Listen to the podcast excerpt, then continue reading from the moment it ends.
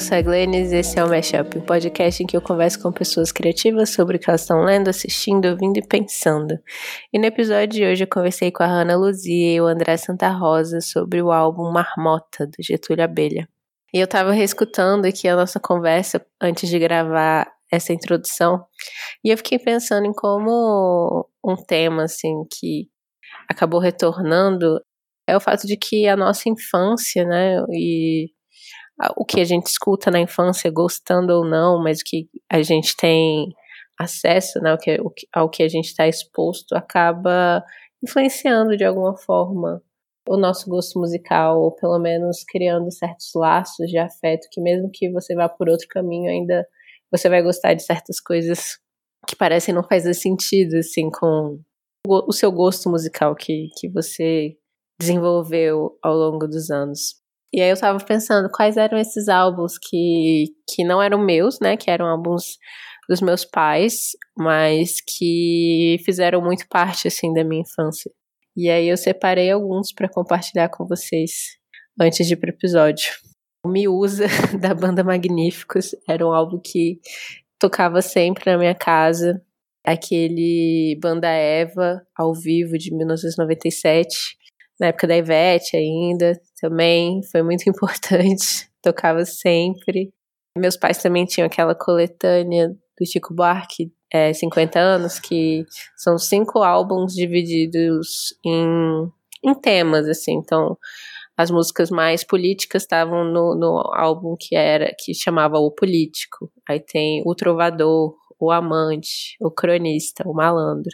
A gente ouvia muito também esses álbuns.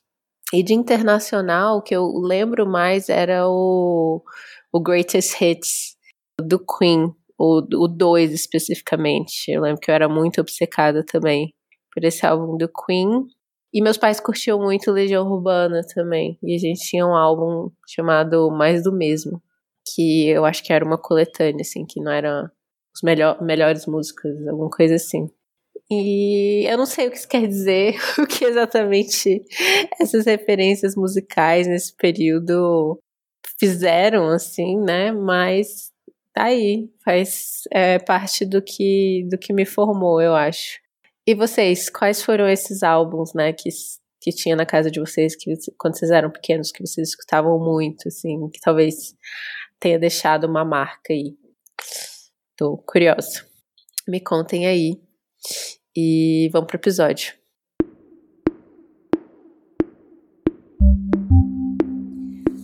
E aqui hoje no Mashup a gente tá com a Hannah, é a segunda participação da Hannah, Hannah Luzia. Ela é designer já há 15 anos, com foco em design gráfico e editorial.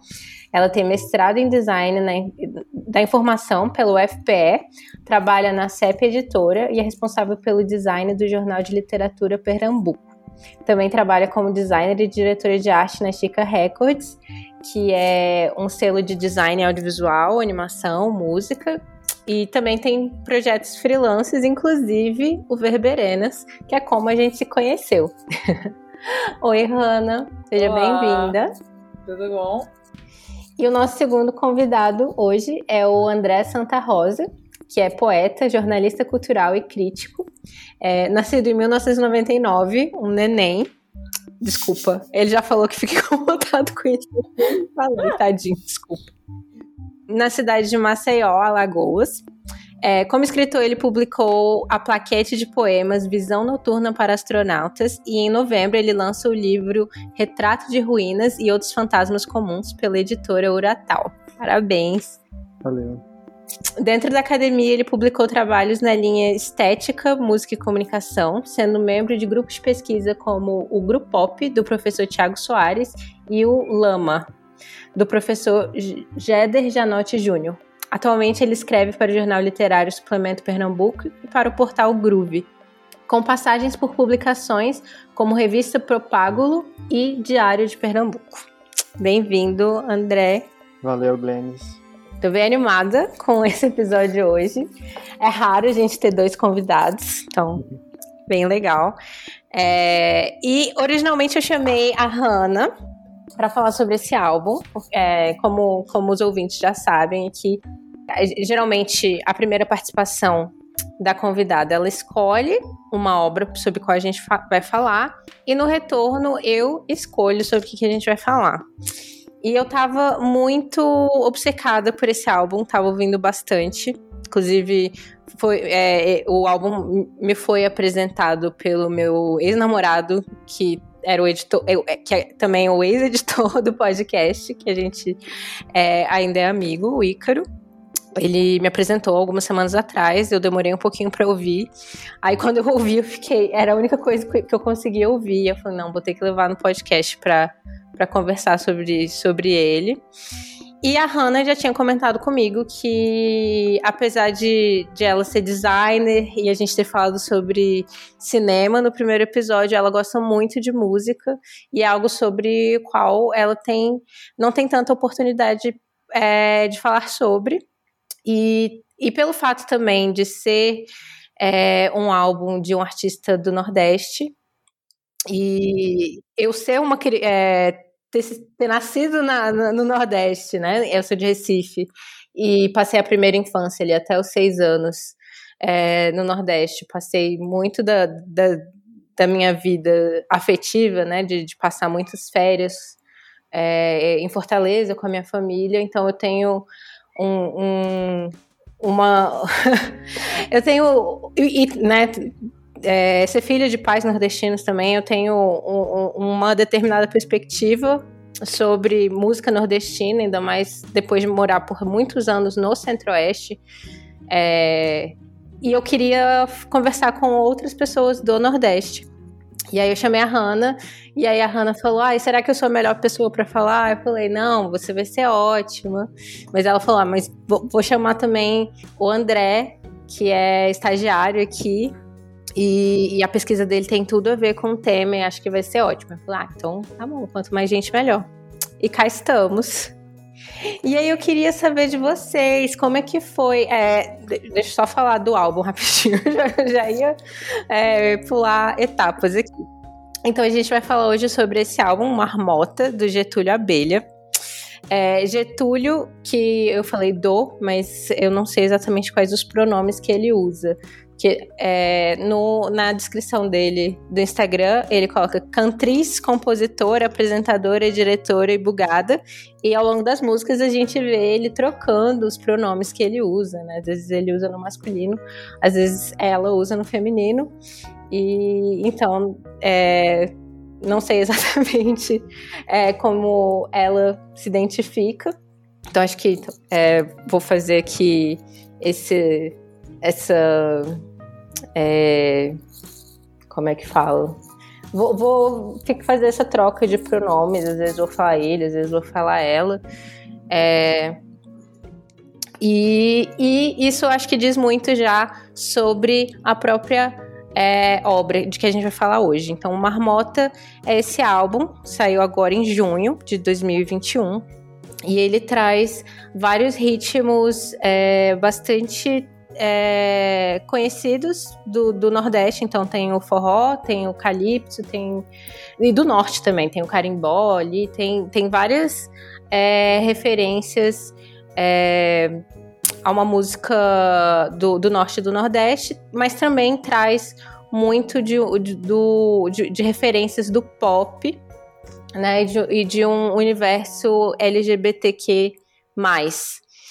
E, enfim, eu achei fascinante, achei o, o álbum é, muito divertido, muito dançante, e, e, eu acho que ele traz vários temas, é, tanto nas letras, mas também na forma do álbum, que eu queria conversar com outras pessoas. Então eu queria saber como foi para vocês, se vocês já conheciam o trabalho do Getúlio, é, o que, que vocês acharam do álbum, como é que vocês foram atravessados por ele, enfim. Eu não conhecia Getúlio. É, o que me, me deixou surpresa, porque é o tipo de música que eu deveria conhecer, assim, porque é o que eu gosto, assim, bastante. Quando a gente fala de música nordestina, eu geralmente eu não vou gostar da, do clássico que, que se faz aqui, eu vou gostar da, do mais louco possível. Da marmota. Da marmota. Então eu, achava, eu achei estranho que eu não conhecia. Mas também tem o fato de que ele não é daqui necessariamente de Recife, né? Eu sou de Recife, ele é de Fortaleza. Mas esse disco, pelo que eu pesquisei, ele foi produzido aqui. Ou produzido, ou o selo é daqui. Pelo menos ele é o selo do Hack Beat, que é daqui, né? É, então eu não sei se é por isso que eu não soube, ou se eu tô realmente desatualizada, mas não interessa. O que interessa é que eu conheci, eu amei. E eu também fiquei obcecada. Eu, tipo, eu tô escutando outras coisas também, mas eu sempre, tipo, escuto uma coisa, aí eu boto de novo o Getúlio Abelha. Aí eu escuto outra coisa, boto de novo o Getúlio Abelha. É, ele me remeteu muita coisa da minha vida, assim. É, foi um, um gatilho nostálgico. Eu acho que permeou da minha infância até minha vida adulta. Cada faixa é uma viagem no tempo. Isso foi o que mais me cativou, assim. É, sobre essa questão do pronome, eu não sei. Eu, eu dei uma pesquisada para encontrar sobre isso. É, eu não sei se ele se identifica como trans, ou ele ou ela, não sei. Eu, eu cheguei a achar que essa, essa, esse feminino no Instagram dele fosse uma drag, como, como um drag, entendeu? Sim, porque ele fala, pode me chamar de Priestley também, né? Que é o nome de uma boneca que ele tem. E também eu, eu entendi que é o nome que ele usa como é, quando ele tá em drag. Um personagem. É, é, como se fosse um personagem. Mas assim, é, como a gente tá descobrindo ele agora, eu acho que é tranquilo. Hoje não é um fãs, assim, que sabe tudo da vida dele. Então, tipo, eu não encontrei nada que. Mas pode ser que a gente. A gente encontre. Mas é, me parece que ele tá. Assim, né? Eu tô falando do, desse lugar de pessoa que tá conhecendo a partir das músicas e um pouco pelas redes sociais, que não. Que, que realmente não conhece há tanto tempo também. Mas é isso, eu, eu acho que ele se sente à vontade com. É, vários pronomes. Eu vi ela, ele, usando é, não... diversos pronomes em diferentes Fica momentos. É difícil só saber se é por uma questão de identificação de gênero ou de personagem artístico, né? De drag. Isso é que eu não sei. Mas uhum. com o tempo a gente descobre, já já a gente descobre. Sobre a música em si, né? Foi isso, eu me encontrei. Eu me encontrei. Tem um amigo que, que, que recentemente postou um Twitter sobre Pablo Vittar, né? Batidão Tropical que é, que é na mesma vibe. Inclusive, ele é parceiro de Pablo Vittar, ou ela é parceira de Pablo Vittar, é naquela música Amor de Quê?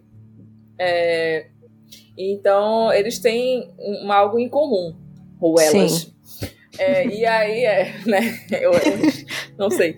É, aí um amigo meu postou recentemente que Batidão Tropical me levou para todas as épocas da minha vida. E olha que eu nunca saí delas. E eu me, eu me, foi assim que eu me senti com esse disco, é, com esse álbum. É, e aí, é isso, assim, a primeira coisa que eu. Quando eu escutei de uma primeira vez, de, de começo até o fim, assim, aí, primeira ouvida, que eu escutei várias vezes, né? Na, mas da, de primeira, a primeira coisa que eu, me veio na cabeça foi: opa, Mamonas Assassinas. Foi na hora, assim, pá porque Mamonas Assassinas marcou muito minha infância, assim. O álbum de Mamonas Assassinas, os shows, tudo, a irreverência deles e, e essa, essa coisa de cada faixa ser um tema, cada faixa ser um estilo de música, um gênero, sabe? Uhum. E eles, a, a, eles satirizavam cada gênero. Mamonas Assassinas era assim, uma música era, era satirizando a música sertaneja, outra música era satirizando a música o rock. Cada música era uma, uma sátira a um, a um gênero de música. E foi assim que eu senti um pouco com o, o álbum de Getúlio Abelha. Cada música era um. Apesar de não, não, não é. Eu não acho. Ele é humor, ele, ele tem humor, mas assim, não acho que, que chega a ser um disco de humor ao ponto de deixar, você deixar de apreciar só pela. Você só apreciar pelo humor, como era Mamonas Assassinas. Uhum. Mamonas Assassinas eu senti uma coisa mais assim, de, vamos botar para se divertir e não ouvir porque é, é divertido somente. É, e Getúlio eu consigo, eu consigo separar, eu consigo ouvir ouvindo com prazer, assim como ouvindo uma música que sem ser de humor, sabe? Sem, sem me preocupar com a letra também. A música também eu acho muito relevante. Sim, sabe? eu sinto que é, no, no, os Mamonas eles estavam é, escrevendo situações cômicas, assim, é, e eles estavam criando aquela, aquele, aquelas histórias ali sobre quais eles, eles, eles cantavam. Exato. E, e, e Marmota é mais a, é ele, né? Marmota é, é, é, são histórias dele. Só que o jeito dele de, de, de ver a vida, de viver a vida, é com humor. Eu sinto que existe essa, essa diferença. É assim, mais sofisticado. Eu não, é, não, eu não diria que é o mesmo, a, mesmo, a mesma premissa do Mamonas Assassinas, mas é, claramente ele tem influência. Claramente ele viveu Mamonas Assassinas na vida dele. É, claramente, é, eu, eu sinto muito o, o humor como, como na forma, assim. Eu, eu tava pegando as letras das músicas e tem algumas músicas muito tristes, na real. Eu tava olhando Pigarro. É, em Pigarro ele fala. Saí de madrugada, fui andar pela calçada, a vizinha já me viu e deu risada do meu jeito esculhambado de mexer no meu cabelo. Tipo, essa mesma letra, é, cantada de outra forma, poderia ser muito trágica, né? É, é uma pessoa falando que saiu e a pessoa é, foi julgado na rua, assim. Eu acho que. Eu acho também que tem uma coisa que é um elemento queer, né? Em Getúlio uhum. Abelha, que o Mamonas Assassinas não tinha, né? Inclusive, Sim. era, sei lá, tem Robocop gay, que uhum. era um lance meio homofóbico e, e meio que bem hétero, fazendo piada sobre gays, e na verdade Getúlio já é outra coisa, é dentro de um universo muito queer. Então, Exato. Esse, o lance dessa letra que ele sai e volta pra rua de madrugada tem uma cara assim de uma pessoa que tá voltando para casa de uma festa e tá com um look de festa e as vizinhas não entendem nada, assim, sabe? Uhum. Exato. É, é, é, um, é um tema muito recorrente, né? Desde a primeira, desde a primeira música, primeira música é Tapuru, que, que ele, já, ele já se coloca como uma mosca, né? Uma mosca, ou tapuru, que é a larvinha da mosca. E ele fica falando: ah, é, você fala que eu sou marginal, mas da merda é, que, eu, que tu faz, eu posso até sobrevoar. E aí ele fala que ele vai se multiplicar, que podem tentar matar as moscas, mas eles vão continuar lá. E já tem aí uma ideia de, de marginalidade, né? Desse, desse lugar é, do queer e do, da, da forma como, como ele é visto pela sociedade. E ele falando, vocês não vão nos matar, basicamente, né? Não vão nos matar agora, como diria J. Mombassa. Eu, eu conheci Getúlio através de um viral, que era um viral muito engraçado, que era ele cantando Hoje à Noite, de calcinha preta, no, em algum shopping de Fortaleza. E eu acho que muita gente conheceu ele assim também que foi um vídeo que viralizou e de repente ele estava fazendo várias versões de, dos clássicos assim do forró dos anos 90 e 2000. E, e eu fico pensando assim, é, esse lance também do Abelha é em homenagem à cantora do, do Calcinha Preta, que é Paulinha Abelha, e ele meio que toma isso para ele assim. E eu fico pensando é, como ele pega um gênero que do forró, enfim, que é um gênero muito heteronormativo, né? Um gênero muito, enfim, que a gente pensa logo em corpos específicos dançando aquilo, assim. Uhum. Como ele pega aquilo e torna um lugar de disputa, né? Assim, porque é uma figura completamente queer, é, adentrando esse gênero, assim. E como Hannah falou, é um movimento que a gente tá vendo aí com Pablo Vittar, com Duda Beat, enfim, que que são cantoras que estão aí, tipo, colocando esse, esse gênero de música pop nordestina dos anos 2000 é, como, uma, como uma narrativa a ser disputada, assim, né? Sim, com certeza. Estão retomando. É, é, eu, eu fiquei pensando, eu tava, eu tava lendo um pouquinho sobre Calypso hoje mais cedo, pra gente gravar.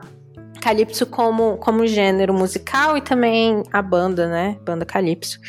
E como o Calypso com Y, né? É o. É, é o que a gente chama do, do o, o brega romântico, o brega pop. E, mas vem do Calypso com I, que é a música ali caribenha, né? Que vem de um lugar de, de, de muita luta e de muita resistência. E, e quando ele chega num lugar do, do mainstream, muitas vezes vai se perdendo esses aspectos né, de, de, de, de, de luta em relação a questões raciais e, e, e de gênero. E aí eu sinto que quando, quando Getúlio é, pega o, o, o, brega romântico e traz de novo para esse lugar de disputa dos corpos e, e, e de resistência, é, é, é, é, muito significativo, assim, né? De, de, a gente. Porque parece muitas vezes que, que sei lá, no rock mesmo, é, que se tornou um gênero que que é muito associado né, a, a uma visão extremamente conservadora hoje em dia, isso é muito triste, né? Que a gente deixe que, que os gêneros sejam, sei lá, sequestrados por um, por um tipo de, de pensamento político. Até porque o nasce, é, é, que nem o Calypso, né? O, o, o rock nasce ali de, é, de, de, pessoas negras no, no, um, nos Estados Unidos, é, vem de, de um contexto totalmente revolucionário e, e, isso com o tempo vai sendo diluído quando, quando é, é cooptado ali por, por, por, por artistas brancos Sim. que estavam tocando na rádio, né? Então, é, eu acho que é muito importante, assim, a gente é, é, é tentar pensar no, no, nos, nos gêneros musicais, assim, não como, como um lugar é, sei lá, tipo, homogêneo em que só um tipo de corpo pode ocupar, sabe? E não são só delimitações sonoras, né? Assim, são realmente lugares de narrati narrativas e disputas dessas narrativas, né? É, o samba teve embranquecimento no Brasil, por exemplo. Com certeza, bossa então, nova, né? Bossa nova, é, então. É, eu fiquei lembrando agora porque quando saiu o Batidão Tropical da Pablo Vittar, é, uma das coisas mais comentadas foi sobre como esse disco se relacionava muito com crianças LGBT no geral, nordestinas, que cresceram ouvindo esse tipo de música. E quem cantava a maioria das músicas, assim, o som é bem musa do calypso, né? Se você for assistir as apresentações de musa do calypso, são umas coisas bem afetadas, assim, é um lance bem diva pop nordestina, assim, com, a, com referência a Britney, com referência a tudo, assim as pessoas se sentiram de alguma forma é, vingadas ou representadas, né? No sentido de que aquilo que elas sempre encararam como algo que era muito gay, finalmente é, é gay, finalmente, assim, sabe? Tipo, finalmente uma pessoa LGBT está cantando essas músicas, está performando essas danças que a gente sempre, quando era criança, assistiu na TV, mas sempre foi uma coisa que não era nossa. É, não era diretamente nossa, assim. Uhum. E aí muita gente ficou emocionada, né, com Batidão Tropical, mesmo sendo um disco super dançante, por causa dessas questões, assim, por causa dessa disputa, né, do próprio gênero musical. E isso que você trouxe agora de, de se emocionar ao mesmo tempo que é dançante, isso eu senti muito ao longo do, do Marmota também, assim. É, que nem eu falei, né, as letras muitas vezes, é, a, a, se você prestar atenção no, no nas coisas que ele tá falando, de, de, de ser julgado pela vizinha chegando numa festa estando montada, ou, ou Tapuru, em que ele fala sobre como, como é, é, é, que a pessoa tá chamando ele de marginal. Ou, ou quando ele fala da calcinha, da cueca. Exato, quando ele fala que o pai dele tá falando que para ele usar cueca, ele fala, não, vou usar calcinha. Pô. Então, tem é, várias referências bastante diretas, assim, a, a, a confrontos, né? É... Até, nem que seja com um cachorro, tem de tudo. o cachorro correndo atrás dele, até o cachorro corre atrás de mim, porra. É isso que eu fiquei, achei interessantíssimo, que é justamente a transição no meio do, do, do álbum, o cachorro correndo atrás né? dele. E e eu fiquei mais feliz ainda quando eu encontrei no Twitter dele um vídeo dele realmente mostrando que esse cachorro existe e que de fato tem uma rua que toda vez que ele passa o cachorro corre atrás dele. E ele fez vários vídeos correndo e o cachorro correndo atrás dele. Sim. E foi a partir desse cachorro que ele fez essa música. É muito é, bom. A perseguição é de todos, até do cachorro. então eu acho isso legal, porque ele consegue fazer. Uh, ele tira sarro da própria situação, né? Claro. É, e só para complementar aquela o que você comentou, Glenn, não sei se foi Glenn ou foi André, sobre voltando lá para Mamonas Assassinas, realmente o que diferencia é que ele pega a mesma linguagem e se vinga, né? É tipo, ele pega e se vinga, assim como o Pablo fez, de tomar o lugar, ele tomou o lugar. A... Porque a maior diva do Brasil, na minha opinião, é Pablo Vittar. Depois que vem a Anitta, que vem todo mundo. É. Porque, porque, a, a porque como, eu acho que porque comunica mais, assim, comunica mais com todo mundo, independente de gênero, de, de de qualquer coisa. Não acho que seja, uma, não acho que seja é, nichado pro, pro, pro LGBT. Assim como eu não acho que o Getúlio Abelha tem essa intenção quando ele faz um disco dessa forma, sabe? Eu acho que. Tanto que eu vi uma entrevista com ele que ele fala: não tenho interesse de fazer algo só pra comunidade LGBT. Tipo, eu quero mais que isso saia dele, dele assim, desse, desse núcleo. É, e aí, quando ele faz isso, de pegar o estilo que é, dito, que é extremamente né? Por exemplo, a vaquejada. Ele pega a vaquejada e, e coloca uma música de amor entre dois homens. Então, é, eu acho bem massa isso, porque ele se vinga, né? De tudo que já foi feito, mas usando a mesma estratégia. Eu, Sim. Eu queria e, fazer e... uma errata. Diga. Eu falei é, Musa do Calypso, eu acho, mas é a banda Companhia do Calypso. Ah, é porque os nomes são muito parecidos muito também, né? Parecidos. A gente fica confuso. Que era de Mila Carvalho, que inclusive virou evangélica. E foi uma Isso. grande decepção para toda a comunidade LGBT, porque todo mundo era muito fã da banda. e aí Pablo Vittar vingou todo mundo, porque fez um disco totalmente inspirado no Companhia do Calypso. Mas eu, o que eu queria comentar também é que além dessa. Ele não só usa essa, essa apropriação com a linguagem que é considerada totalmente é, machista barra heterossexual, como ele também tem referências muito variadas além do que eu considero, assim, além dessa, dessa música nordestina necessariamente. É, por exemplo, não, é correção. Na verdade, é outras referências nordestinas que tiveram importância na MPB. Por exemplo, eu vejo muita referência em Raul Seixas, como também vi muita referência de Zé Ramalho. Eu consegui, vi, eu consegui ver na forma dele cantar muita referência, sabe? É, uhum. a primeira música do Tapuru, na hora que ele me falou, eu sou a mosca, aí eu disse, gente, eu sou a mosca, eu vou te pegar. Eu achei tão Raul Seixas. Ele faz a, moça, a música, a, a voz de propósito, com a mesma voz que Raul fazia cantando essa música, entendeu? É, uhum. Claramente, se não for, eu realmente tô vendo coisa onde não é, mas assim, eu, eu achei claramente que foi uma homenagem à música da mosca. Assim como Assim como na música do. Anotei aqui para não esquecer, Pigarro. Que ele sai de uma transição perfeita entre cachorro maldito, do Sim. punk, para um repentista, assim, uma coisa meio faroeste. Ele sai do punk pro, pro, pro repente, misturando música música faroeste americana com sertaneja repente, né? Pegando dois, dois, dois, dois locais semelhantes de regiões diferentes e ele coloca, ele canta um repente que parece o Metrô 743 de Raul Seixas.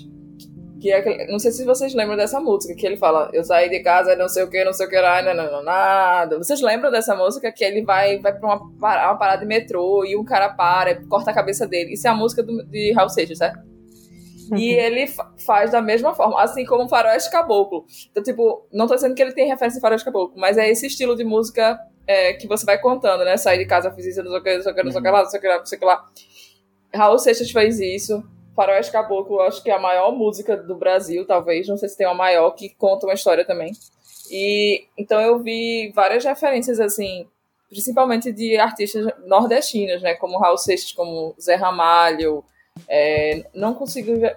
Eu vi muita é, mastruz com leite. Mastruz com leite. Vogue Bike. Vogue Bike. Vogue Bike. Vogue Bike sai de mastruz com leite. Que música é essa? Pra, pra música Vogue, né? Tipo, pra Vogue. Sim, Ela sai de mastruz. referências à a, a, a, a, cultura pop mundial, assim. Ou é isso que eu tô falando. Ele mistura o a música americanizada, seja ela queer ou não, com a música nordestina. Em Sinal Fechado, ele canta You Never See Me Again, que é aquela uhum. música bem balada de uma banda chamada September.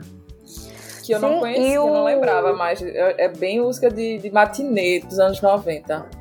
E o vídeo de Sinal Fechado, né, que é, tem várias referências ao, ao, ao, ao horror, né, ao cinema de horror. E eu acho que a gente pode é, pensar assim, o, é, o Rock Horror Picture Show, que é um dos grandes Sim. filmes da história do cinema mundial, mas também especificamente do, do cinema queer, do cinema de horror também. E, e eu acho que isso faz muita referência. É, eu acho que o horror é um gênero em que eu sou eu tenho muito interesse pelo, pelo, pelo gênero de horror, porque eu acho que ele que ele fala muito sobre esse lugar do, do, do outro, né? O, o monstro, o não pertencimento, aquilo que a gente não compreende. Uhum. Então é um, um, um, gênero que tem tudo a ver com, com é, o queer, né? O, o, o, ser mulher também. Essa, essa estranheza, né? Do, do o próprio corpo, né? Alteridade, né? Assim. Exato. E, e, do que, que, é o que, que, é o monstruoso, né? Aquilo muito, que dá medo nas pessoas muitas vezes é o diferente, né? E, e, se, é, e se apropriar disso, né? A forma como isso é retratado no, no, no, uhum. no cinema é, pode ser completamente é, normativo ou, ou, ou revolucionário, né? Tipo, Achei bem curioso também ter, é, o, o clipe da Duda Beat, Meu Piseiro, também ser, ter, ter várias referências ao horror. Sim, aquela mão, né? Bem, eu achei bem Bebê de Rosemary.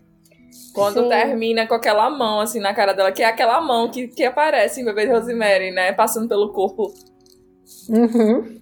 Eu achei bem interessante isso. E quais, qual é a. Vou, vou, me, vou me intrometer aqui, na, tomando teu lugar, Glennis, fazendo perguntas. Qual foi a música preferida de vocês? Se vocês conseguem dizer uma? Eu acho que Vogue Bike, velho.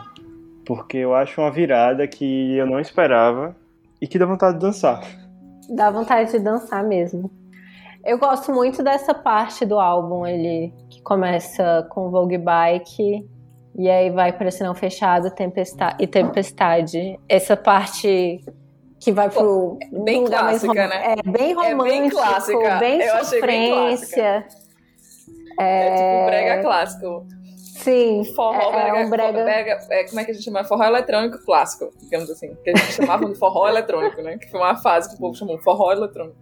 Ah, então, sua música favorita? É o Laricado. É, eu acho que porque de todas as músicas, eu achei a mais mais solar, assim, digamos, de todas. Ela remete muito à minha infância, remete muito ao Play Center, que foi um caso no Recife nos anos 90. Realmente é um estudo de caso. Assim, só quem viveu sabe o que é o Play Center nos anos 90 e o que significava você estar lá com aquelas músicas. As músicas que tocavam no Play Center eram clássico, assim, tipo, sempre era swingueira, de preferência, ou forró. E para mim, Laricado ela é a mais swingueira, a mais baiana, assim, digamos assim, de todas. A mais. A, né, essas paradas assim, tan, tan, tan, sabe? Uhum. É, me lembro, por exemplo, aquela música, que, aquela música de onda, olha a onda, tan, tan. Isso era muito, era muito play center, assim, a gente morrendo, caindo, assim, ah! e tocando só swingueira, assim, tum, tum, tum, e todo morrendo com swingueira tocando isso, é, isso representa a minha infância, assim. Então, para mim, foi. Fora que eu acho mais passional, no sentido, assim, mais sexual, assim. Eu acho uhum. menos romântica e mais sexual, que me interessa mais. e aí eu acho que eu. Foi a que eu mais me identifiquei, assim. Eu fiquei muito feliz com ela. Ainda tem comida, né? Então, tem, são Sim. três coisas que eu amo: música, sexo e comida. Pronto, acabou. tá perfeito. Então, eu... tipo. É, foi a que mais me tocou, porque foi fundo na minha infância, assim. Mais do que as outras. Porque o forró, pra mim, mesmo morando em Recife, o forró é tipo junho, uhum. sabe? Uhum. É mais junho, assim. É, ah, ok, chegou junho, aí começa forró, forró, forró. Mas o, durante o ano, eu acho que o ano inteiro, o que tocava mais nos lugares e as coisas eram as, eram as músicas que tocavam nos programas de brega, sabe? É, na TV. É, não sei se você lembra, André, mas a gente tinha um canal, a gente tinha, tipo, programas clássicos do, de, de brega que, to, que tocavam na hora do almoço, botava na hora do almoço, do SBT, né, que aqui é a TV Jornal. E aí ia é, grupo de brega, grupo de swingueira, tudo daqui de Recife. Então, e eram essas mesmas músicas que tocavam no Play Center. Então, para mim, foi, foi a que mais me tocou, porque é muito minha infância.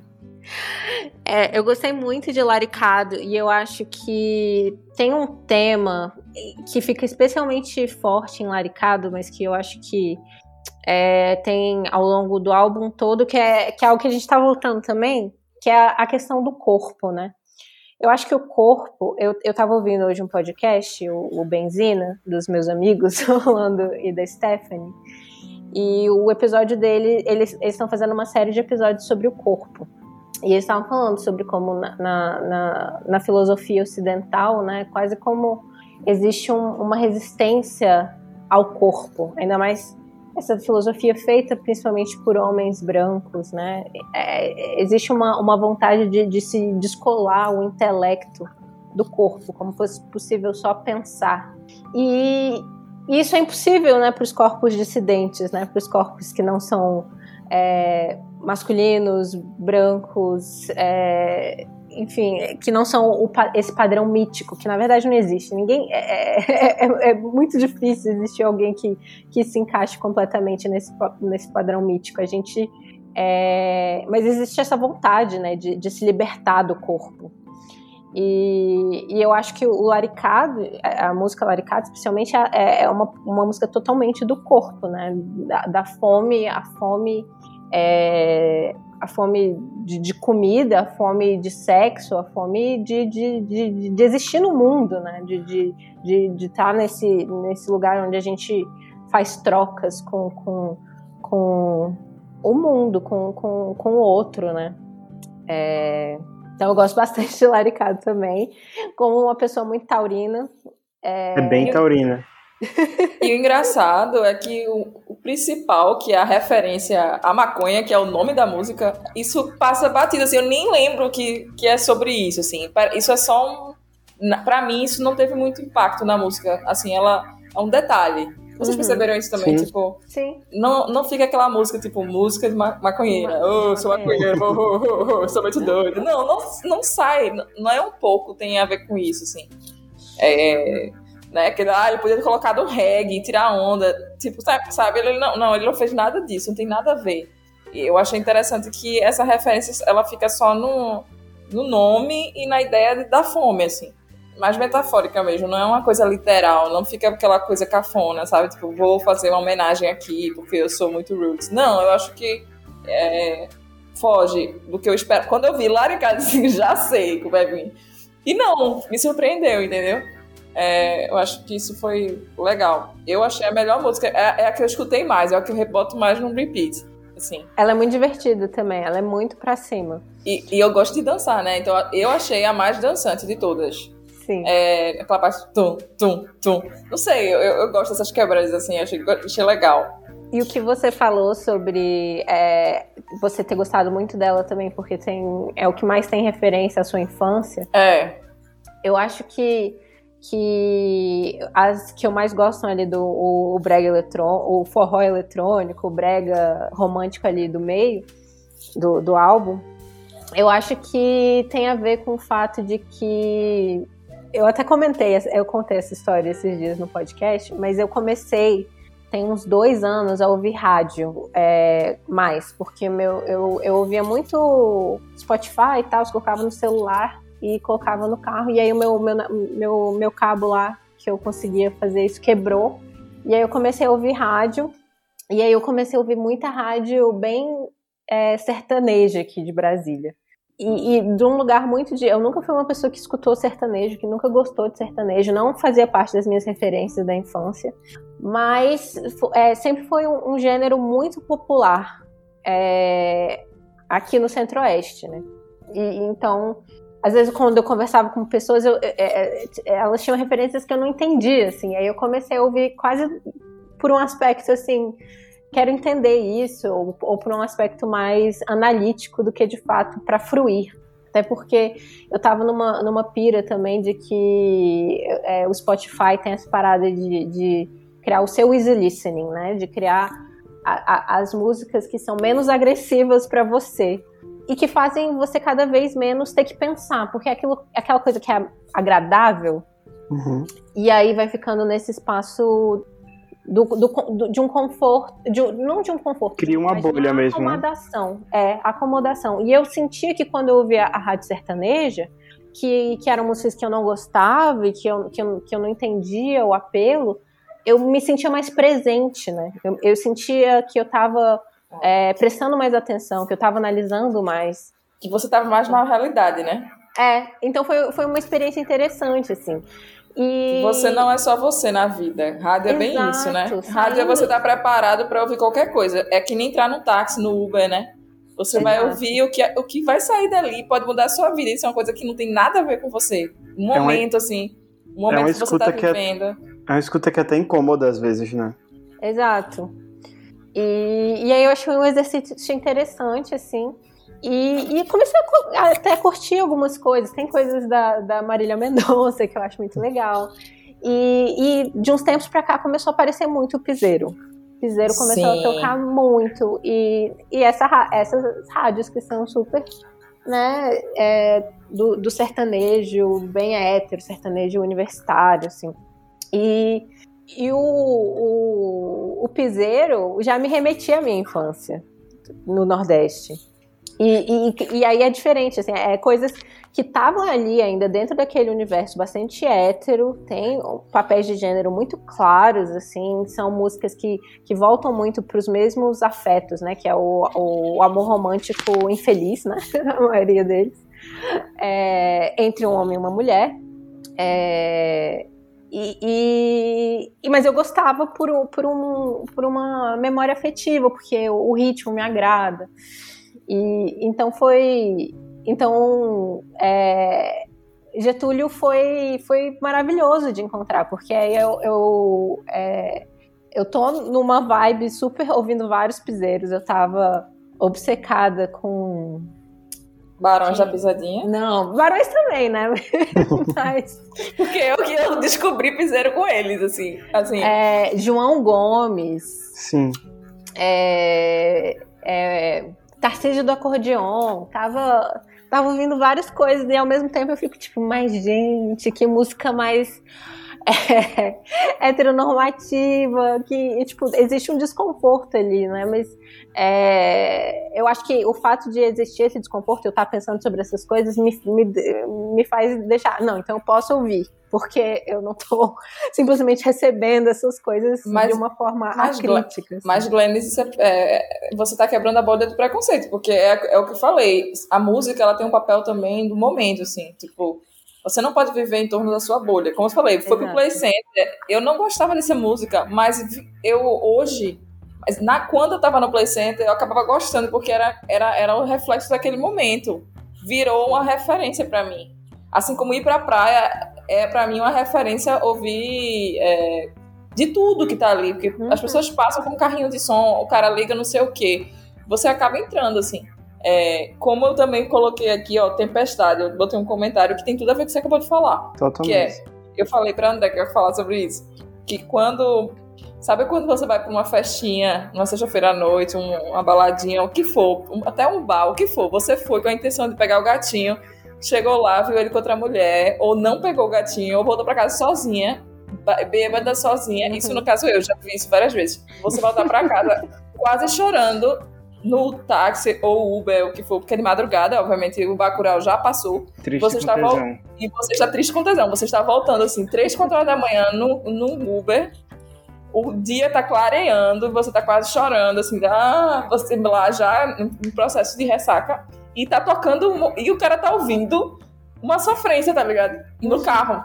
Sim. Enquanto você volta para casa. Eu já vi isso várias vezes. Tipo, eu tô mal e o cara tá ouvindo lá, tipo, ou um sertanejo assim, ou um batidão, alguma coisa assim, de madrugada. Porque eles não param de ouvir porque tá de madrugada, eles continuam ouvindo, né? Então, tipo, você pega. Então eu botei aqui, tempestade, sofrência para ouvir no Uber voltando para casa sozinha de madrugada. É, e é isso, a isso, sofrência pra mim não... foi... Então, é isso que eu falo, assim, as músicas, elas remetem passagens da sua vida e elas ficam marcadas ao ponto que você acaba gostando desse tipo de música só porque aquilo representa algo. Não necessariamente porque o estilo lhe agrada, mas porque ela representa historicamente memória, é tanta coisa que estava ouvida ali, memória, história, sensações, é, é uma cápsula, né? Uma, uma, uma coisa assim, não e a sofrência não é. E a, rádio é... é muito isso, eu acho. É. Isso que você acabou de falar. Você ouvir rádio é você quebrar seu preconceito, aceitar a realidade e ver o que está sendo ouvido na, na realidade. É você uhum. sair também dessa, desse lugar e marcar sua história com músicas que não necessariamente tem que ser as, as, as do, nichadas do, do, que você convive, assim. Sim. E às vezes Isso é, é, viver em sociedade, sabe? Eu creio e nisso. É, eu, sim, eu ia falar justamente que eu, que eu já fiquei, já fui surpreendida, assim, é, ouvindo a rádio sertaneja. Porque, por exemplo, eu tava ouvindo. Tem um tempo já isso, porque eu não tô ouvindo tanta rádio porque eu não tô dirigindo tanto quanto a pandemia.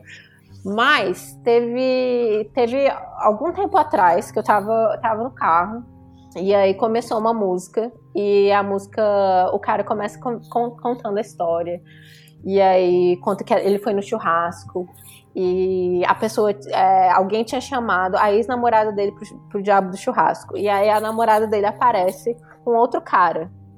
E aí eu, na minha ignorância, tava crente que a música, que tem uma hora que ele fala, não, quando eu vi ele, a, a minha visão ficou turva, eu, aí eu pensei, ah, ele vai dar um soco no cara. Aí ele pulei na piscina. pra chorar disfarçado. Então ele pula na piscina é. pra chorar. E aí eu, e eu, e eu lembro que eu fiquei, gente, mas eu tava esperando, tipo, a masculinidade tóxica, a agressão. E na verdade, não, é o contrário, né? Isso foi uma música sertaneja. Aham. Uhum. Mas isso que vocês estão falando do que tem tempestade, né? Do sertanejo e tal. Eu acho que é muito interessante a gente pensar também é, esse lugar do, do corno e da sofrência e da gaia e da música de dor como um, uma poética que é denominadora em comum de vários gêneros, né? Então, tipo assim. Você e, vai... e denominador em comum de, de todo mundo também. Né? De música pop, de rock, de tudo. E aí você vai ouvir um sertanejo, você vai ouvir um brega, tipo, do outro lado do país. E muitas vezes eles vão estar falando das mesmas coisas, dos mesmos sentimentos humanos e dessas mesmas situações. Que são situações muito popularescas, né? Assim, uhum. Você tá eu tava no bar e apareceu a minha namorada com outro cara e essas coisas assim. Sim. Inclusive, tem, teve uma época que acho que é recente até, que tava tendo uma treta em Recife, porque todas as bandas de brega, principalmente as de vocal feminino, estavam com repertório só de sertanejo. E aí o Recife tem uma coisa meio barrista, né? E, tá, uhum. e o pessoal ficava revoltado, porque tipo assim, ah, tem um repertório tão, tão bonito de brega romântico, tão extenso, e aí tá todo mundo abandonando tudo só para tocar o sertanejo que tá na moda.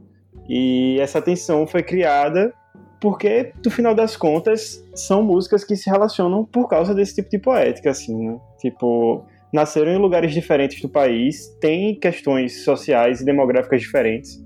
Porque eu acho que eu acho que o brega é muito mais periférico e popular do que o sertanejo universitário, por exemplo. Uhum, com certeza. Né?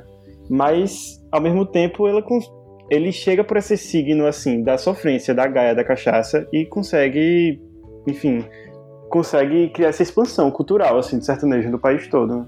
E, e, e eu acho que é algo em comum que, que eu vi, que, que a gente vê, assim, na música pop, é, também muito, é, é pegar esse, esses afetos, né, da, da, do sofrimento, do sofrimento da decepção amorosa, e transformar isso em, em música dançante, né? Em música uhum. de. E isso ele, o Getúlio faz super né, nesse álbum super inteiro, bem, né? Super bem, sim. É, que é, é, é, é, eu acho que é uma, uma tradição é, que, que maior, assim, né? Do, do, vamos, vamos morrer de chorar na pista de danças. É isso. E eu gosto muito. É, então, eu, é, essas músicas ali, só para explicar ali, do, as músicas que eu, que eu fiquei. A parte do álbum que eu fico mais. É, né, que, que, que, eu, que eu me conectei bastante foi ali depois de Vogue Bike, aí Sinal Fechado. Quando entra a sofrência, né? Quando entra Sim. romance. Uhum. Eu só gosto do não romance, da parte. Não é que eu não gosto das outras, assim, é porque eu, eu me identifico mais com o não romântico. Eu já fui essa, essa pessoa, eu não sou mais essa pessoa. Eu sou uma pessoa diversão, felicidade, sexo e alegria. Amor em segundo lugar. Não, pra mim também. não, mas meu... eu, eu não tô julgando vocês, não. Eu tô falando que eu tô nesse momento. Aí, eu, tipo, pra mim, a primeira fase, que é mais solar, entendeu? Tapuru, uhum. Tapuru, é, Laricado e. Como é? Tapuru, Laricado e Cavalo Corredor. Eu amo Cavalo Corredor. Até e... sinal fechado, quando ele fala da, do, do suor escorrendo e tal. Até onde vem sol, eu gosto. Gosto muito, acho que me identifico mais. Aí quando entra a chuva e, e a. né? Entra a, essa parte mais de sofrência, eu gosto, mas assim, eu acho, eu gosto mais da alegria, né? Mas mesmo a sofrência é alegre. Não, claro, mas assim, eu tô querendo dizer que eu, eu, eu gosto de uma coisa, eu sou hiper, assim, afetada nesse ponto. Então, quanto mais brilhante e solar, melhor para mim. Sim. Eu tento compensar com a música os sentimentos mais profundos da minha sofrência. Canceriana. É, sou canceriana, mas assim, aí eu, eu, aí eu compenso.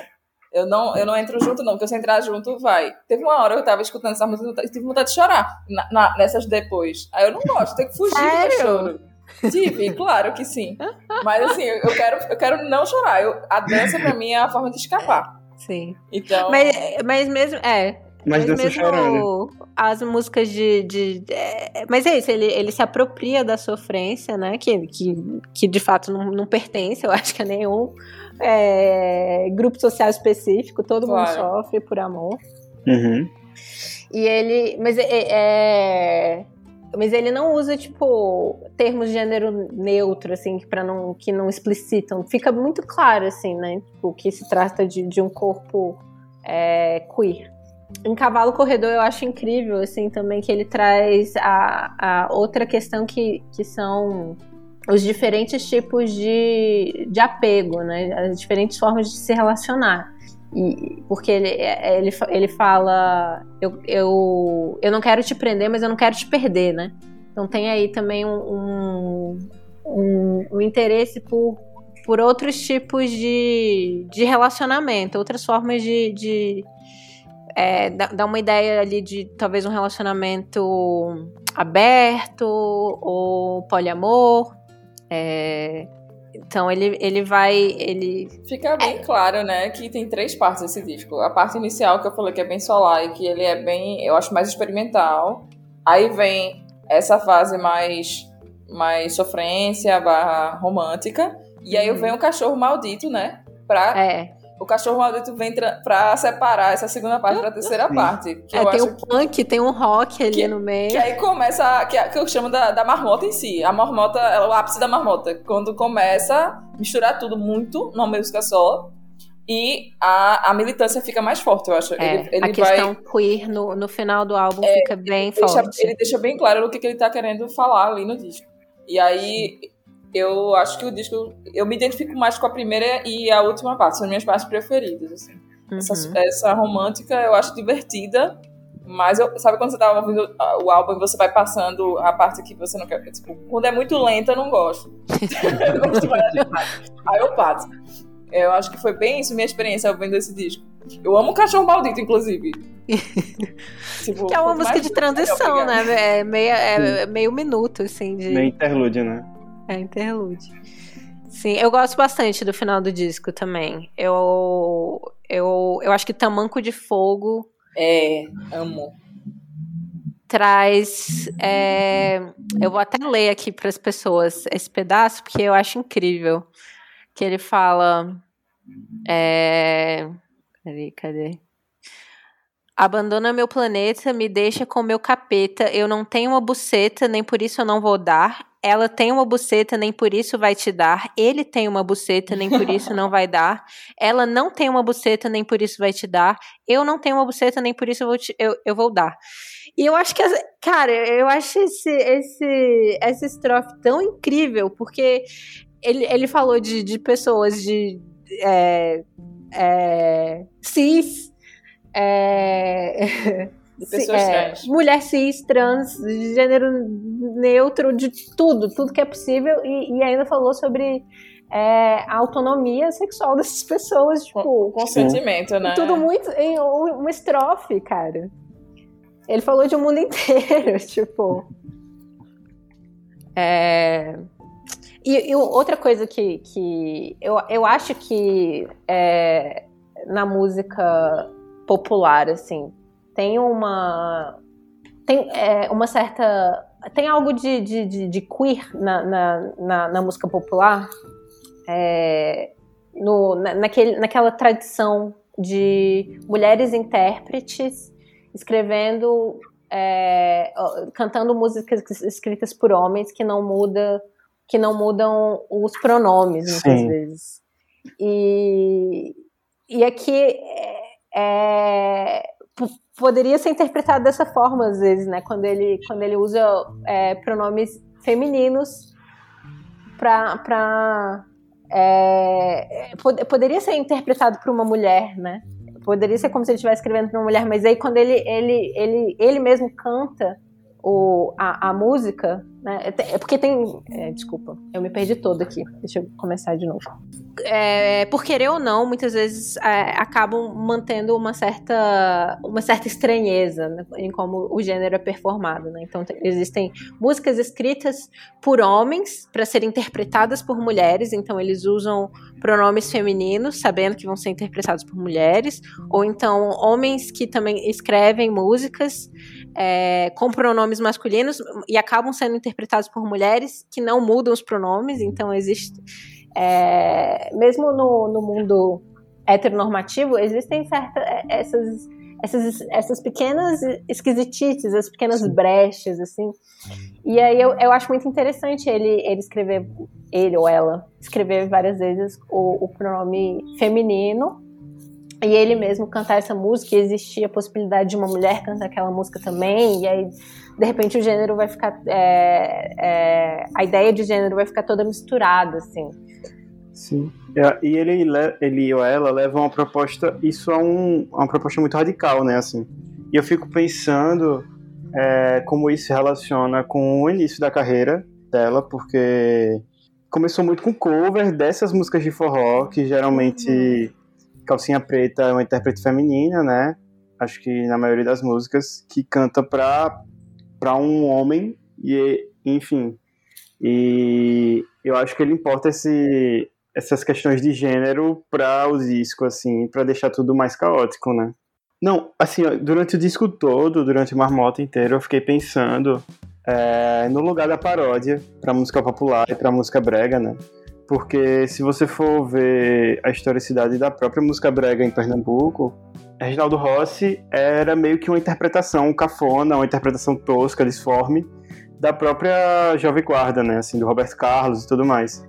E aí eu fico pensando como de alguma maneira Getúlio, Getúlio Abelha, ele reencena, né, esse lado da paródia é, com a leitura muito mais queer, assim, é, como ele reencena os clássicos dessas bandas de forró dos anos 2000, é, Calcinha Preta, Mastros com Leite, é, próprio Raul Seixas, né, que não é que não é forró, mas enfim, tá ali no rock e enfim, é, e eu fico pensando no lugar político, né, da paródia. Porque você pega uma coisa que é de um jeito e você bota ela de ponta cabeça e você rasura ela e você, ao mesmo tempo que você reitera a norma, você está rasurando a norma, né?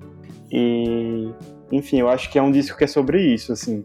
Pegar, parodiar uma coisa que é muito canônica pra gente aqui do Nordeste e botar aquilo de ponta cabeça, mas ao mesmo tempo sendo super familiar, assim. E é por isso que eu acho que o disco ficou incrível. Concordo. Eu acho que, que é, eu acho que existe um nível sempre de, de, de amor e de rebeldia, assim, na paródia. E na, e na, sátira, quando ela, quando ela é bem. quando é bom, assim, quando eu gosto, pelo menos. Eu acho que, que existe um grau de respeito e de afeto por aquilo, ao mesmo tempo um, um, uma vontade de, de, de mexer com as estruturas daquilo, né? Então, existe uma visão crítica, mas ao mesmo tempo, essa visão crítica vem porque você está muito mergulhado naquilo. Então você pensou daqui, naquilo de forma muito profunda. Então não é leviano. Você não está simplesmente pegando aquilo para desrespeitar ou, fa ou falar que aquilo é, é ruim, né? é uma homenagem que é uma faca de dois gumes, né? Você está homenageando, mas ao mesmo tempo você está repensando aquilo, assim, a partir de você. Como se. Como se aquilo tudo tivesse dentro dele, né? Dentro da formação cultural dele ou dela. Mas ao, ao passo que coloca para fora, assim, já vai estar tá com as azuras que ele criou, já vai estar tá com os, os intertextos que ele colocou lá. Enfim, já vai ser outro, outro processo, né? É, exato. Porque é, é como se aquele gênero musical tivesse atravessado aquele corpo e aquele corpo Que é, que é isso, a gente não, não escapa dos nossos corpos, principalmente quando eles são tão visíveis, né? E aí ele sai de outro jeito, que só vai sair de outro jeito. Vai sair afetado por aquilo. Mas enfim. Ai, amei conversar com vocês sobre esse álbum. Eu tenho uma perguntinha final para fazer sobre o processo criativo de vocês. Hannah designer, é, André poeta. Queria saber de vocês como é que, você, é, que vocês fazem quando vocês vão produzir. É, vocês têm alguma, alguma rotina, alguma mandinga? Que, que, como é que é? Eu, eu não tenho uma forma. Assim, eu não tenho um toque, sabe? Eu não tenho um método muito. Eu, a única coisa que sempre é, é, é, se repete, eu acho que a única coisa que se repete toda vez que eu vou criar é, é o processo de, primeiro, eu absorver o que significa a coisa que eu estou querendo fazer, né? Que isso pode ser desde ler, um, se for uma ilustração, ler um texto que é que eu vou ilustrar para o texto, ou se, é um, se eu estou escrevendo, ler outros livros que fazem referência ao que eu estou escrevendo, ou que é aquele momento de absorção, né, de procurar referências. Uhum. É, e depois eu entro numa fase. É, eu, eu acho, inclusive, que a fase de referências é a mais importante para mim. É, eu, não, eu não consigo criar. Eu já comentei isso em outros lugares, que eu não sei se foi com você, mas eu sempre falo isso. Assim, eu tenho terror à ideia do artista genial que cria de uma hora para outra e vem cá um sabe aquela história vamos lá eu, aqui eu trouxe um quadro branco para você fazer uma coisa agora tipo uma oficina é, isso é um de oficinas tipo, que só tem dois dias para fazer um processo e aí o, o, o, professor sei lá o que que está fazendo apresentando essa oficina pede para a gente resolver um problema em questões de segundos assim ou então chega assim ó oh, vamos lá criar uma ideia Tipo, eu tenho um horror a tudo que seja rápido, assim, tudo que seja toma aqui um, um quadro em branco para você ilustrar, faça aí uma ideia, faça qualquer coisa que você não, eu tenho um horror à liberdade, assim. Eu só gosto de liberdade, assim, a liberdade aprisionada, eu não gosto de liberdade total. Eu tenho horror à liberdade total, tipo, ai, você é ilustradora, toma aqui um quadro em branco, faça uma coisa agora, tipo, para mim isso é uma arma na minha cabeça. Eu não consigo criar dessa forma é, eu, eu primeiro que eu tenho que me isolar. Tipo, ao menos que seja uma criação em grupo. Mas se tem três pessoas ao meu redor, assim, seja no trabalho, tipo, se meu chefe ficar do meu lado, eu não vou fazer. Tipo, dá vontade de dizer assim, com licença, deixa eu ficar aqui um pouquinho comigo. É, então, essa coisa de primeiro desse isolamento seu, assim, esse isolamento não precisa, pode ser metafórico, ele não precisa ter as pessoas saírem perto de você, mas você precisa ter esse momento seu para refletir do que você está fazendo, né? Eu preciso disso e eu preciso ter um bom tempo de referência. Eu não faço nada sem pesquisar. Não faço nada. Eu não sou artista. Eu não me considero artista. Eu me considero designer. Então, parte daí. Que eu não. Eu não, é, não Também não acho que artista é assim. Também não acho que um artista você chega assim e ele fala: Você é um artista, né? Cria aqui, ó, uma música. Hum, só criei uma música, sou um gênio. Eu não acredito nisso. Eu acho que até os artistas, todo mundo precisa desse tempo é, para de fato fazer algo de profundidade, né, de pesquisa. Então eu acho que eu tenho essa coisa da pesquisa para mim é fundamental e, e, é a fase que eu demoro mais. Depois que eu tenho uma ideia é muito mais rápido. Às vezes pode passar uma hora e eu resolvo. Mas esse processo de absorção do tema, do conceito, do que eu quero fazer, que pode ser de ler livros, a ver filmes, ouvir música e montar um quadro mental do, dessas minhas referências, pode levar uma semana ou mais. Eu passo esse tempo para depois Eureka, tive a ideia. Aí pronto, aí eu faço. E às vezes essa ideia, essa, essa referência, ela vai super rápido, às vezes não. Então por isso que eu não acho que é uma coisa que se repete. A única coisa que se repete é a minha necessidade de buscar referências sempre. Uhum. Acho que é isso. Entendi. Perfeito. E você, André? Então, é, eu tenho dois processos muito distintos, assim, para escrever matéria jornalística e para escrever poesia, assim. Para escrever matéria jornalística, é, eu tenho um período de tempo específico, porque, porque é um, um, trabalho que, que tem as horas, tem a carga horária do trabalho, então eu lido muito mais com prazos e, e com horário de início e de fim. E ele sempre começa com a pesquisa, é bem sistematizado assim na minha cabeça. Começa com a pesquisa, depois eu faço uma primeira mão, depois passo para uma segunda mão, depois vai para o editor, Aí o editor comenta algo comigo, aí volta. enfim. Então, é um processo que é, é bem careta, assim.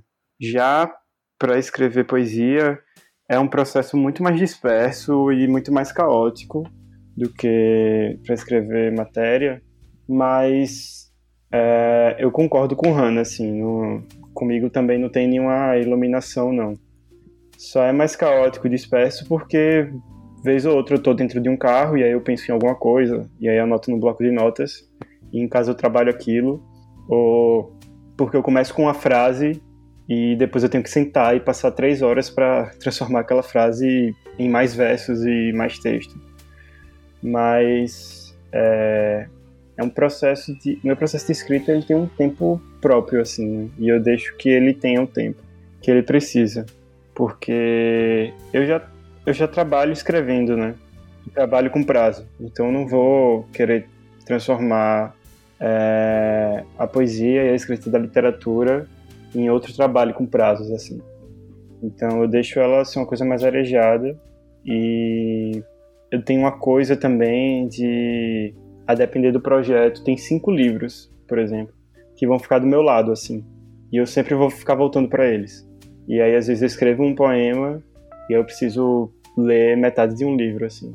Geralmente outro livro de poema, que eu sinto que é uma forma de arejar assim, sabe? A escrita. Então, meio que isso. Eu amo fazer essa pergunta é, nos episódios de retorno. Do, do, porque sempre, às vezes, é, é, é o oposto de, do que outra pessoa fala, assim. E, e, já teve gente que falou que é o contrário. Assim, eu tenho uma amiga, a, é, uma das minhas Amandas na vida, tenho muitas Amandas na minha vida, mas uma delas fala que quando ela tá para começar a escrever, ela, ela para de ler. Ela para de ler porque senão ela vai. É, senão ela vai. Ela, ela absorve muito, assim. Então ela vai simplesmente reproduzir aquele mesmo estilo. Ela fala, não, eu tenho que, que me, é, me blindar, me isolar completamente de outras referências literárias nesse momento, senão, senão eu não vou desenvolver meu próprio estilo. Mas é isso, é, tipo, cada pessoa tem, tem seu próprio processo. Muito obrigada por compartilhar de vocês. Assim como os seus, as suas reflexões sobre o álbum, fico muito feliz de ter podido ter é, é, essa oportunidade de conversar com, com vocês. E é isso, muito obrigada. Vocês querem deixar onde vocês encontram, as pessoas encontram vocês nas redes sociais? Obrigado, Glennis. É, eu uso muito o Instagram, que é arroba André Santa Rosa, underline. E eu uso Hana, né? Um N só, H, H-A-N-A, underline Luzia. Meu Instagram, e eu acho que é o que eu, a rede que eu uso mais. As outras é consequência de que se você passar pelo Instagram vai acabar chegando, eu, não, eu nem falo, vamos deixar só o Instagram mesmo, que é a minha conta profissional. Essa é arroba H-A-N-A, Hana, underline Luzia. Perfeito. Obrigada pelo convite, Glennis, eu adorei. Obrigado, E eu, eu lembrei, eu lembrei agora, voltando aqui, desculpa, mas é porque eu lembrei. Sem problema. Eu sou assim, eu vou e volto. É, eu lembrei vocês falando isso tudo, porque Bergman, que é o meu cineasta preferido, ou era, não sei, não gosto nem de dizer que ele é meu preferido, eu mudo tanto, mas era, costumava ser.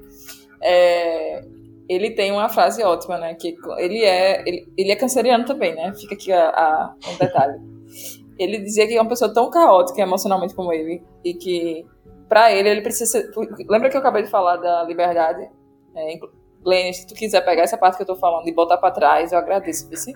Tá bom. É, é, Rafa, Rafa, por favor, tudo isso que eu tô falando, depois que eu interrompi, André, eu, depois que eu falei do meu arroba, depois do meu arroba eu falo obrigada e acabou. Aí eu, isso aqui volta. É que quando o Bergman ele, ele tem um, ele era super rígido com ele, com horário, com tudo. É, eu tento ser, eu tento, eu tenho que ser assim. Eu não consigo. Eu acho ótimo quem é livre e tal. Ah, eu faço o que eu quero. Ah, porque eu não funciono assim, porque minha cabeça já é muito caótica. Assim, eu penso muito rápido. Eu viajo muito. Eu sou capaz. Eu, entro, eu, eu sou muito regida por ar e água meu mapa astral é tudo ar e água. Então significa que eu, eu posso entrar, ah, quando eu ver, eita, me distrair para um passarinho, lá, lá, lá, de repente eu estou indo para um caminho. Então eu tenho que ser hiper rígida comigo porque eu tenho uma tendência a não repetir as coisas. Então, meu dia nunca é igual ao outro. Se eu não fizer isso, eu não tenho estabilidade. Então, eu sou hiper rígida com o horário, comigo mesma. Eu tenho não quer dizer que eu cumpro sempre, mas eu tento, sabe? E ele falava, uma pessoa tão caótica como eu, eu preciso, eu preciso me controlar. Então ele, ele era super rígido, tal hora eu acordo, tal hora eu escrevo, tal hora eu E ele tinha uma, uma autoprodução cinematográfica justamente por isso, porque ele não ele, ele tratava a arte dele como um trabalho. É, essa uhum. separação que André fez de poeta é porque ele é jornalista também, então tem essa uhum. conflito, esse conflito aí, né, do trabalho e da arte, que para ele o jornalismo dele é como se fosse o meu design é, é o trabalho. Trabalho formal, digamos assim. Uhum. Não é arte. O design é considerado arte para algumas pessoas, mas para outras não. Para mim, design não é arte, certo? Então, para mim, o design tem, uma série de questões que eu preciso de formalidades, assim, que eu preciso me organizar. Até quando, quando eu estou criando algo para mim, que não é para os outros, eu tento ser assim, porque se eu não fizer isso, não vai sair.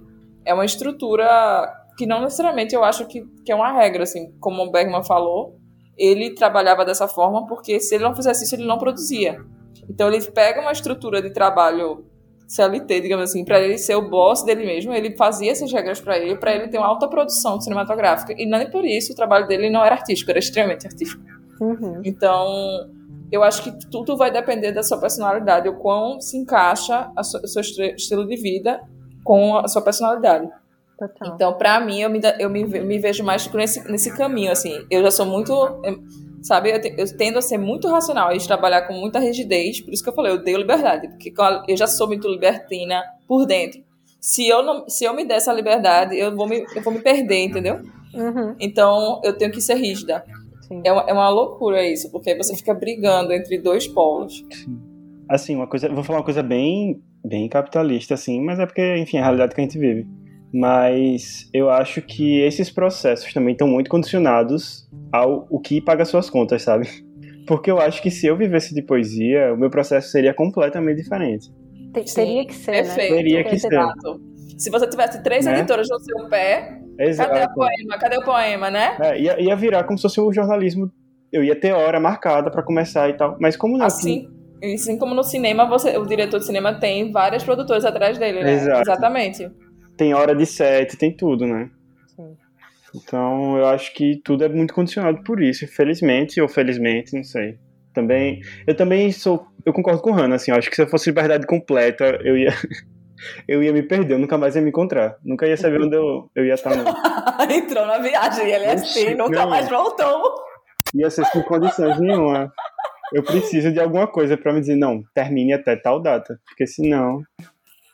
Disciplina, é. liberdade, etc. Exato. Dentro tem que existir alguma estrutura, né, pra gente conseguir exercer também a, a, a liberdade.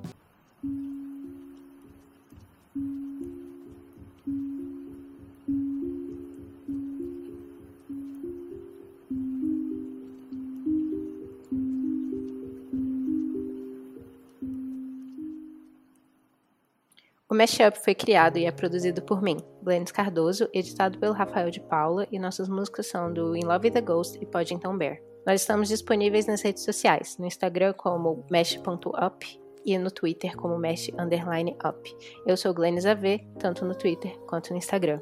Se você tiver como nos apoiar financeiramente, considere entrar no nosso picpay.me barra mashup. Nós temos planos a partir de um real. E se você não tiver como, compartilhe com seus amigos, curta o podcast e espalhe por aí a palavra do mashup.